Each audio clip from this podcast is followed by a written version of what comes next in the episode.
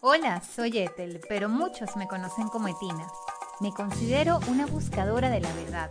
Por eso me encanta compartir mis historias y escucharlas de los demás.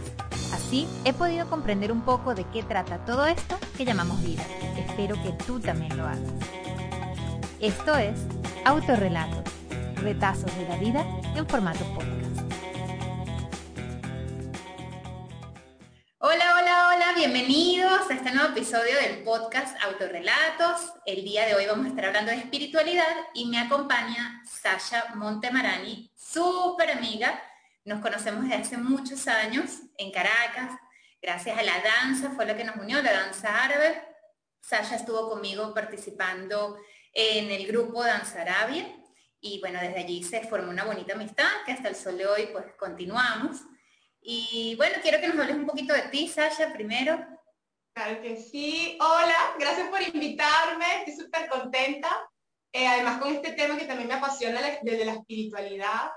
Eh, bueno, sí, empezamos bailando, nos unió la danza y ya no nos separa nada. Y nos une todavía más ahora todos estos temas de espiritualidad. Más que pensaba en estos días, y digo, qué fuerte como mi entorno y mis amigas, o sea, mis amigas de la danza, todas están ahora en una onda, o bien sea haciendo yoga, o las otras con terapias, con masajes, todas están como en, el, lugar del servicio, incluyéndome, ¿no? Y es como qué fuerte como realmente por energía todos se colocan en el lugar y además se mantienen esos vínculos que siguen como resonando en la misma onda, ¿no? Por lo menos me llama muchísimo la atención y digo, esta también, la otra que bailaba ahora está en esto, todas están eh, como en este ámbito del servicio, de la terapia, por lo menos la ayuda hacia el otro y me encanta.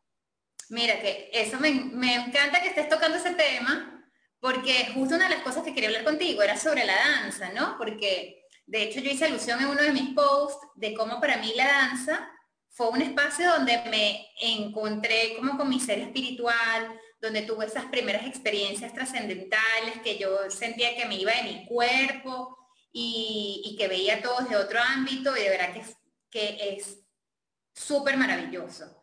Pero, fíjate, yo nunca he contado el por qué yo me salgo del mundo de la danza contemporánea, porque yo inicié en la danza en danza contemporánea, estudiando, estudiando la carrera de forma profesional, y me gradué y básicamente como que engaveté el título, por decirlo así, porque no me dediqué a la danza contemporánea.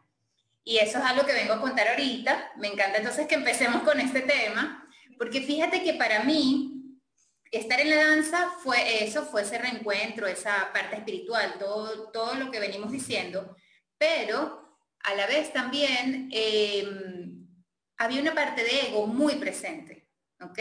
Entonces yo cuando estaba estudiando, habían presentaciones de la gente que estaba graduada, de las compañías profesionales de danza, y uno iba, ¿no? A ver qué era lo que están haciendo los profesores, lo que están haciendo los directores, los bailarines súper famosos, y cuando yo veía a mi alrededor el público completo, o sea, estábamos la sala llena de bailarines o bailarines en formación, no había más nadie. Y yo decía, pero ¿por qué esto no trasciende más allá y los únicos que estamos viendo los espectáculos somos los mismos bailarines?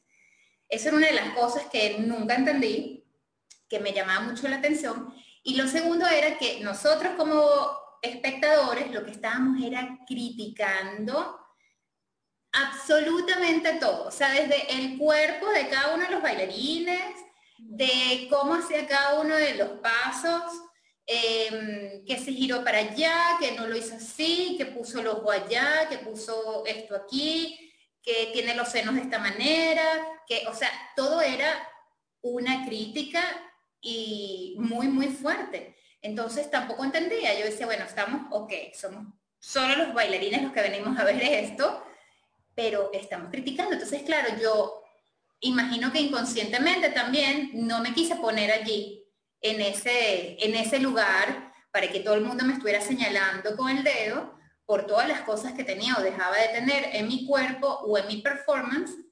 Eh, y bueno, salí de alguna manera huyendo de eso. Entonces, ¿Qué, ¿Qué, tal ha sido para ti? Porque tú, bueno, yo vengo de la danza contemporánea, tú vienes ya de una danza todavía más showcera. Total. Absoluto, porque bueno, Sasha bailaba con cantantes y artistas nacionales importantísimos, creo, no sé si internacionales también. Entonces, me imagino que el ego aún era mucho mayor. Uf, que fuerte. Mira, tú me estás contando todo esto y me van llegando a mí como momentos flashback de cuando yo bailaba, ¿no? Yo inicié realmente, bueno, el baile es algo que uno lo lleva dentro, ¿no? Además también por venir de esta tierra de Venezuela, esto es algo como que tú ya lo sientes, es una forma también de querer haber en mí como una necesidad de expresión y de, de mover el cuerpo. Yo recuerdo que mi primer eh, contacto con la danza, yo tenía unos nueve años o así, fue eh, con la danza nacionalista, ¿no? En, Caracas, toda la parte tradicional, un poco de teatro y todo ello. Luego viene este boom con Shakira y yo quería bailar como ella, yo quería mover las caderas como ella y yo dije, no, yo quiero, yo quiero, y se empezó a buscar danza del vientre. Y justo entró en la Academia Anita Vivas, también allá en Caracas, y empiezo eh, buscando esta forma de baile, pero cuando me encuentro allí en una academia de formación que había desde salsa, hip hop, jazz, había un montón de opciones, entonces entré desde la danza del vientre, fue como la puerta que me abrió de, manera un poco más profesional a querer eh, investigar, y luego entro en todas estas otras tendencias.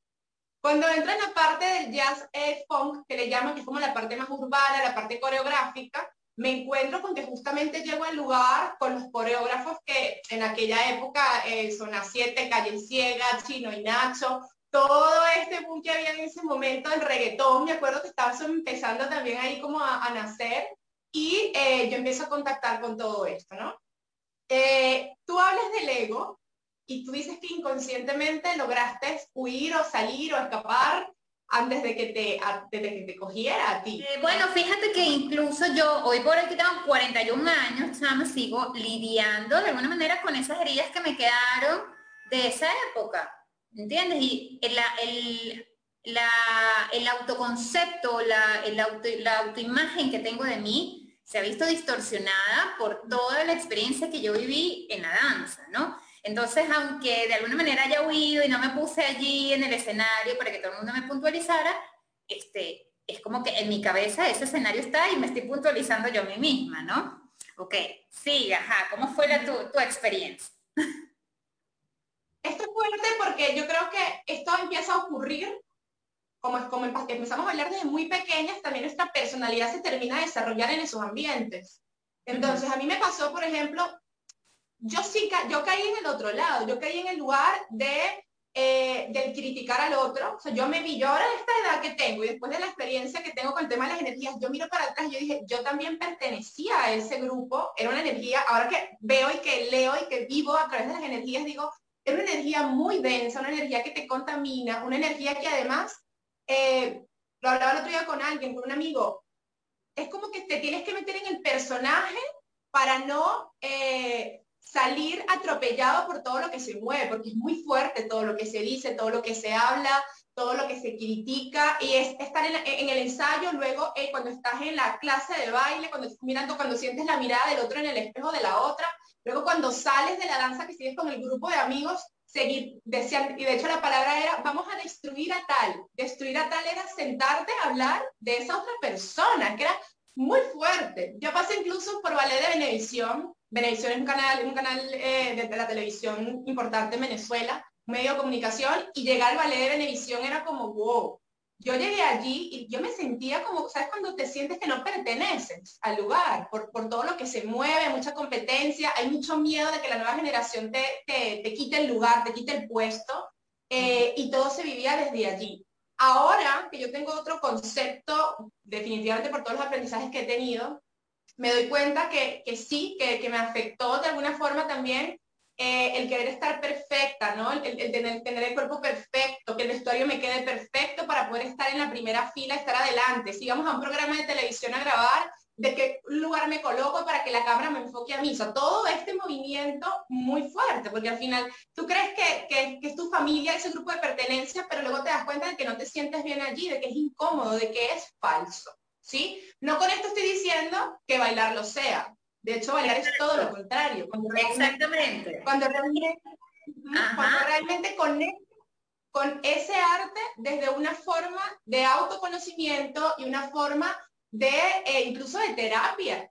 Porque así como te lleva a ese lugar de sombra y de oscuridad, también te lleva a lugares de luz y de, y de, de algo muy sublime, que imagino que es lo que tú dices que sentías. Exacto. Esa experiencia personal que tuve y gracias a esto, como que también me doy cuenta que no existe, y eso lo, lo, vimos en la India cuando fui a estudiar para allá y nos lo decía un profesor, y es como que ahorita, siempre lo entendí, pero ahora me cae más la locha.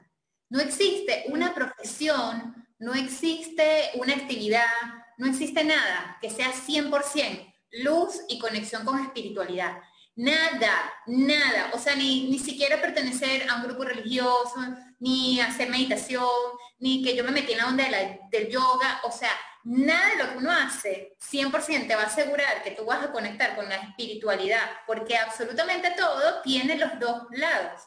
Entonces, sí, uno puede vivir la danza desde ese lugar donde te va a conectar con tu esencia y tu ser superior y, ay, vuelas y hablas con Dios y no sé, y creas y te pones creativo y, y eres, sabes, haces cosas súper interesantes o te lleva a este otro lado y esta otra experiencia que te aleja completamente de, esa realidad, ¿no? Estoy de acuerdo con ello y además qué bonito también haber atravesado ese otro lugar, porque si, si en mi caso uno se puede quedar enganchado tanto a un lado como el otro. Yo siempre digo que al final los extremos no te permiten ver como con la neutralidad o, la conciencia eh, real de poder coger el aprendizaje de ambos lados, porque no podemos vivir, o sea, la vida diaria no podemos vivir ni montados en aquella nube de que todo es eh, energía que todo, que todo es energía, pero me refiero a, no decidir vivir desde aquel lugar porque también te pones en un, en, un, punto de ver todo lo demás como si fuera menos o no fuera importante. Empiezas también a criticar y sigue siendo el mismo ego, que es el ego espiritual, el fuerte también. Totalmente.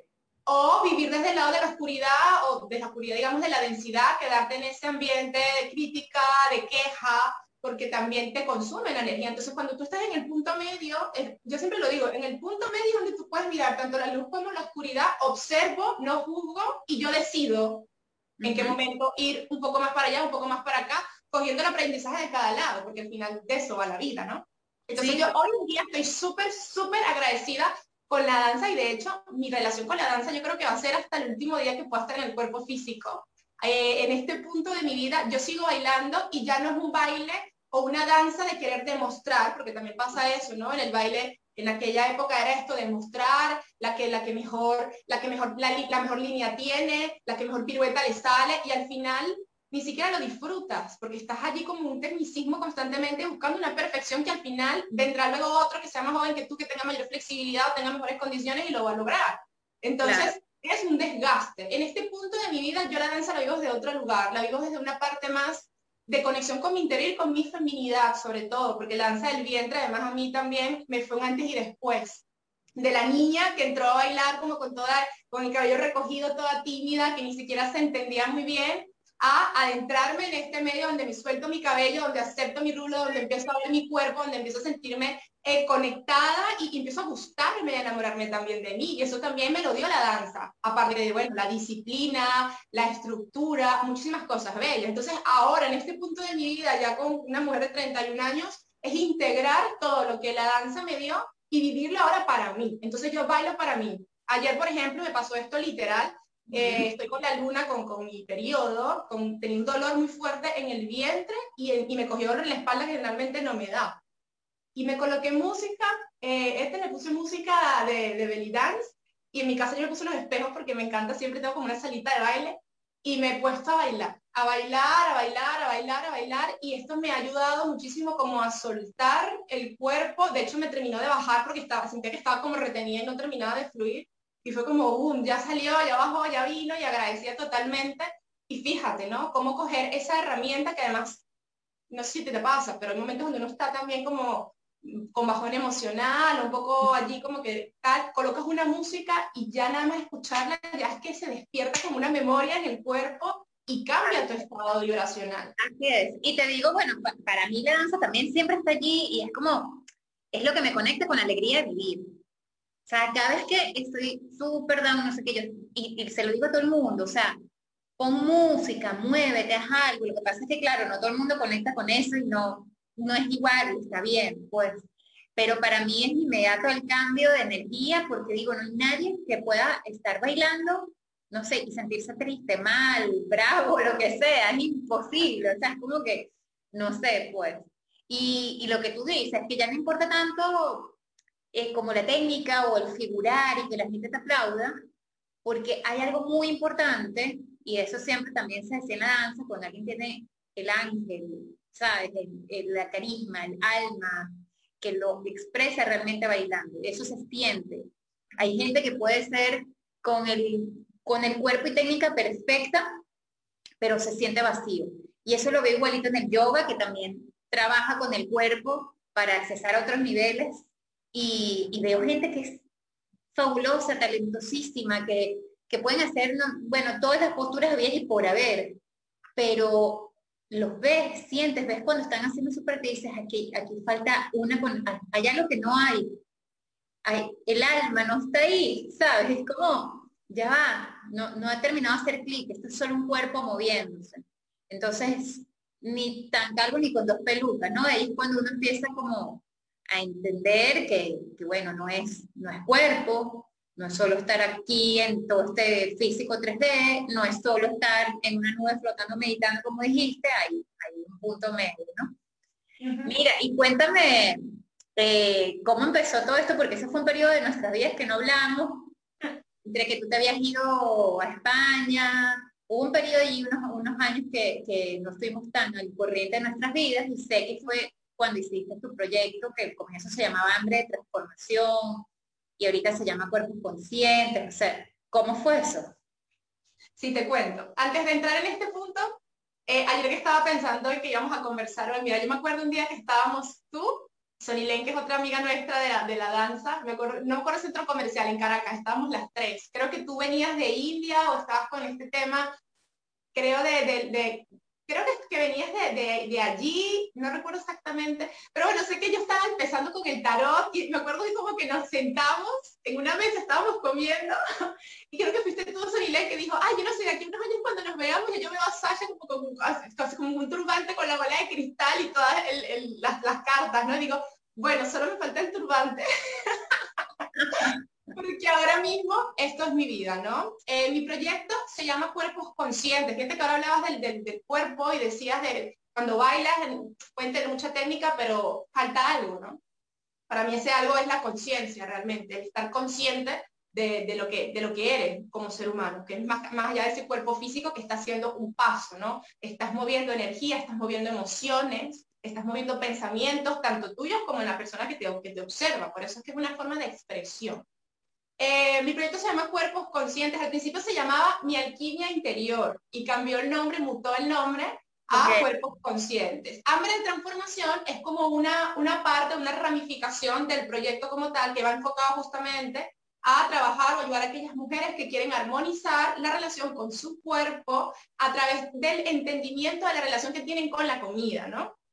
¿Por qué llego aquí? Llego acá porque es un proceso que atravesé yo en carne propia y también tiene que ver mucho con este tema del baile, ¿no? Yo recuerdo que yo estaba en Venezuela bailando con Chino y Nacho en ese momento y estaba además en la universidad, que, eh, en la católica, que estudiamos también en la misma universidad, eh, estaba ya en la parte de la tesis. Entonces yo me encontré en un punto donde tenía que decidir entre una cosa, porque ellos estaban empezando a viajar afuera, entre la tesis, terminar mi carrera, o eh, irme con ellos a explotar todo este movimiento. Yo decidí quedarme y terminar mi, mi titulación, ¿no? En, mi licenciatura en comunicación social. Claro, me quedo, pero luego había una parte de mí que tenía como esa sensación de, ¿será que hice lo correcto? Había como una culpa, había como un deseo de querer estar allá, pero el deber ser es estar aquí y no me arrepiento para nada haberlo hecho de esta forma, siento que fue la mejor decisión. Pero en ese punto estalla en mí una ansiedad muy grande. Además estaban todos en situación en Venezuela, estaba como este pensamiento de me tengo que ir, estaba montando la empresa de eventos mientras tanto, era mucha información y empiezo a generar un montón de ansiedad en mí y esa ansiedad no supe cómo canalizarla y estalló por la parte de la alimentación justamente. Entonces yo venía, por ejemplo, de bailar todos los días, ensayar todas las tardes de mi vida, a parar esto de golpe porque me tenía que enfocar en este otro tema y mi cuerpo lo recibió de una, de una forma un poco agresiva, ¿no? Porque parar de un, de un ritmo a otro definitivamente algo va a ocurrir. Empiezo también como, como ahora que lo entiendo porque he profundizado en este tema un montón, empecé a generar como un escudo protector también por esto, ¿no? Por el tema de los egos, los comentarios, qué, y el cuerpo se empieza a hinchar se empieza a hinchar el cuerpo, empiezas a meter ahí comida como para, para hacer, porque es un momento también como un clic de placer, ¿no? Cuando comes un chocolate llega un punto donde luego se, se, atraviesa pero no puedes parar. Entró todo este tema de las compulsiones, atracones de alimentación, mi cuerpo empezó a cambiar, yo nunca había hecho dietas en mi vida porque nunca me ha hecho falta, pero luego el cuerpo empieza a tomar toda esta, esta información de una manera eh, violenta, fue un poco violento esto, porque fue un momento para otro. Luego de esto, yo recuerdo que allí es donde yo empiezo a trabajar con el tema de la terapia de respuesta espiritual. Ahí yo, estaba eh, como sintiendo ese llamado, ¿no? De, de, conexión. Todas estas cosas que ahora las trabajo para otras personas, las trabajé primero para mí, en principio. Mi, mi fondo no era, voy a ser terapeuta, ¿no? Mi fondo era, necesito ayuda, necesito encontrar algo que me ayude a salir de este estado que no me hace sentir bien.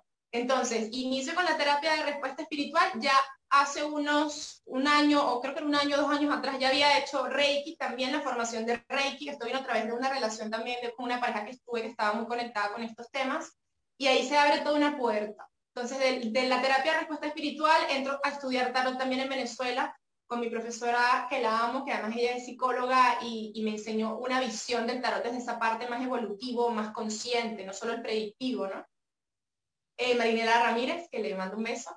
Eh, y luego de allí vino como toda esta parte de la mudanza. Me vengo para acá, para España, ya yo tenía, me sentía un poco más como controlado con el tema de alimentación, pero bueno, fue llegar aquí y a los dos meses otra vez la ansiedad, los miedos, la incertidumbre, no sentirte parte de nada, no saber cuál es tu futuro, no tienes los contactos que tenías en Venezuela, no sabías si aquí voy a bailar o voy a ejercer mi carrera o voy a trabajar de camarera porque aquí tienes que buscarte la vida. Y es un proceso de reajuste donde otra vez vuelve a activarse esa memoria de inseguridad, de miedo, de culpa, de ser lo correcto lo que hice, que fue un cambio muy radical y otra vez vuelvo a caer con todos estos temas. digo gracias al universo que ya tenía las herramientas y otra vez vuelvo otra vez como a conectarme con esto, ¿no?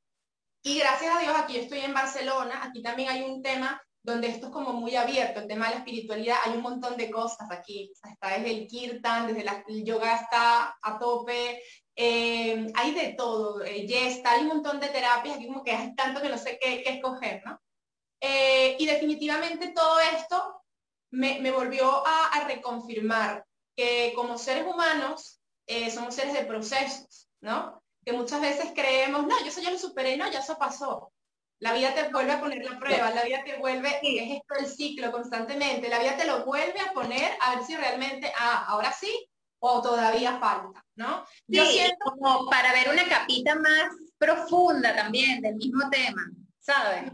Este, porque bueno, uno va en ascenso, uno va creciendo, uno, ¿no? En teoría tú tienes que haber aprendido, entonces, ah, bueno, ya aprendiste esto, ¿verdad? Ya tuviste, no sé, química 1, ahora vas a ver química 2, pues.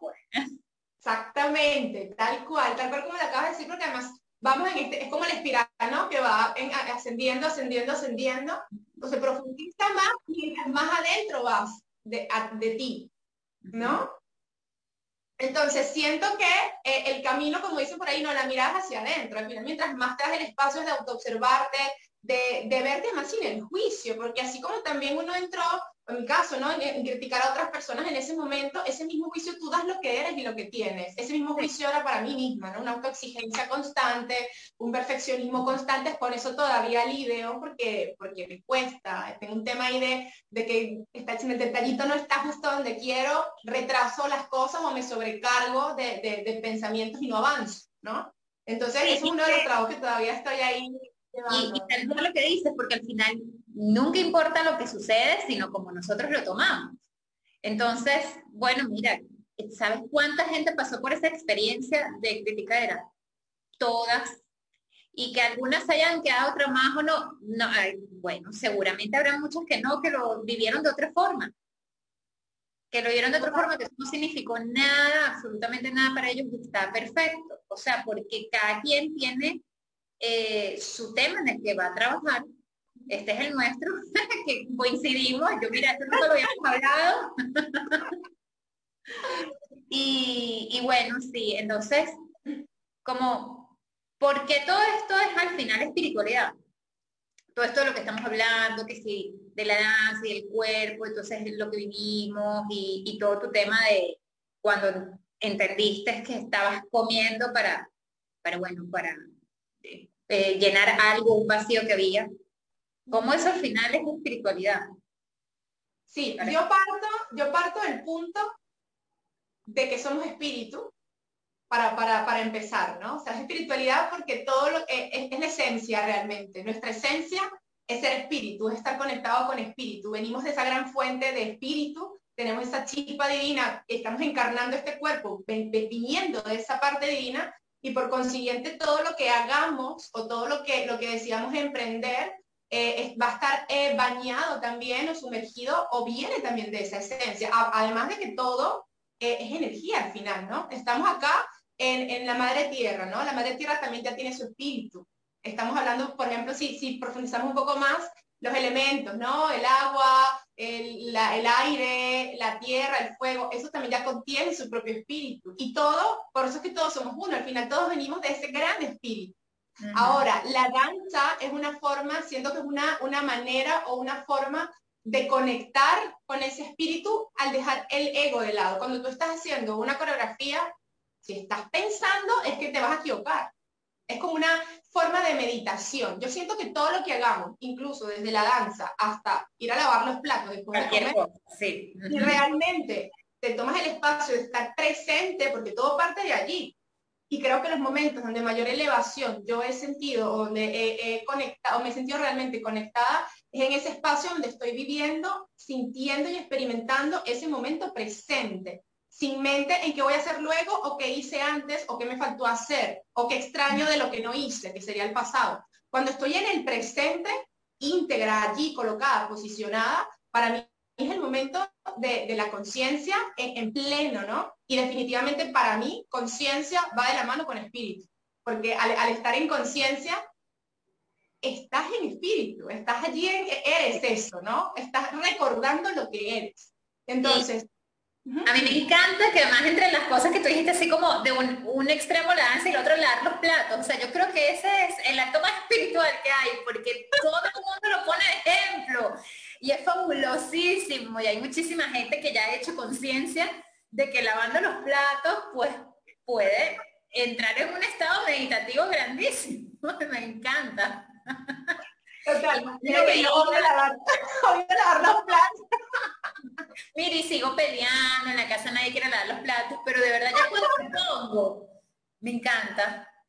Me encanta, es como no me hablen. O sea, a veces sí pongo algo para escuchar, pero a veces simplemente como, no sé, sentir el agüite, todo es demasiado rico. Es mi momento, es mi momento. A mí yo odio lavar los platos, no me gusta, no me gusta, no me gusta lavar los platos. Pero por ejemplo, el, eso a cualquier, a cualquier actividad, lo que tú dices cuando te das una ducha antes de dormir, tomarte los 10 minutitos para estar, porque claro, hay muchas personas que, que les meditación y la primera imagen que te viene es sentado en posición de loto allí con los, con los mantras, con los mudras, la respiración y todo esto. Y hay personas que son muy eh, de, movimiento y que tú les dices eso, la sientas a la primera y, y, es que no lo, no lo, logran. Más bien para ellos es como un castigo porque dicen, no entiendo cómo te relajas, porque son personas muy mentales y necesitan tal vez otra vía u otra puerta que los conecte para luego llegar a ese punto, que sí se puede al final, ¿no? Pero fíjate, yo creo que la danza es una de esas vías. Yo, yo me considero una mujer con mucha energía, yo voy todo el rato, vamos aquí, vamos allá, no sé qué, ¿no? Entonces, claro, si tú me pones de entrada, siéntate ahí, hombre, yo me puedo sentar, pero mi cabeza va a estar en el otro ritmo. Ahora, si tú me pones unos tambores, o me pones unas percusiones, me pones una música, y me pones suelta todo ahí, yo te doy todo y luego tú me sientas y voy a estar relajada. Exacto, muy bien. Bueno, es que esa es una de las técnicas, esa es lo que usaba Osho también, esa descarga primero a través del movimiento, de la danza primal, de alguna manera, y después sentarse. Es que igual, aunque seas tranquilo, sentarte de una, yo siempre digo, o sea, haz algo, estírate, haz un saludo al sol, haz cualquier cosa, porque sentarte como tal, si no haces nada, si eres el, el otro extremo, tampoco vas a tener la fortaleza para quedarte allí sentado todo lo que requiere. Entonces, bueno, de, todas, todas siempre hay que conectar con el cuerpo. Como cada quien conecte, pero de alguna manera siempre hay que hacerlo.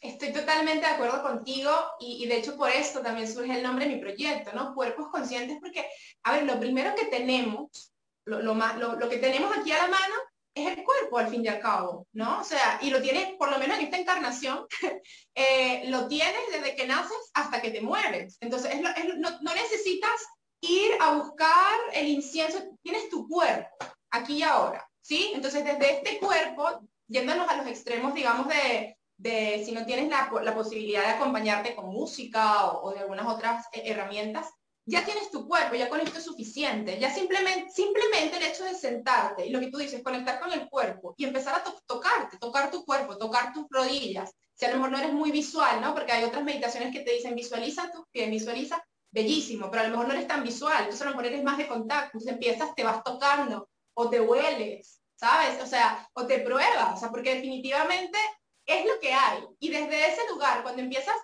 a, tener la intención de conectar con tu cuerpo, te vas a dar cuenta de cosas que no habías visto. A lo mejor tu respiración no es una respiración completa, sino que solamente es desde el pecho.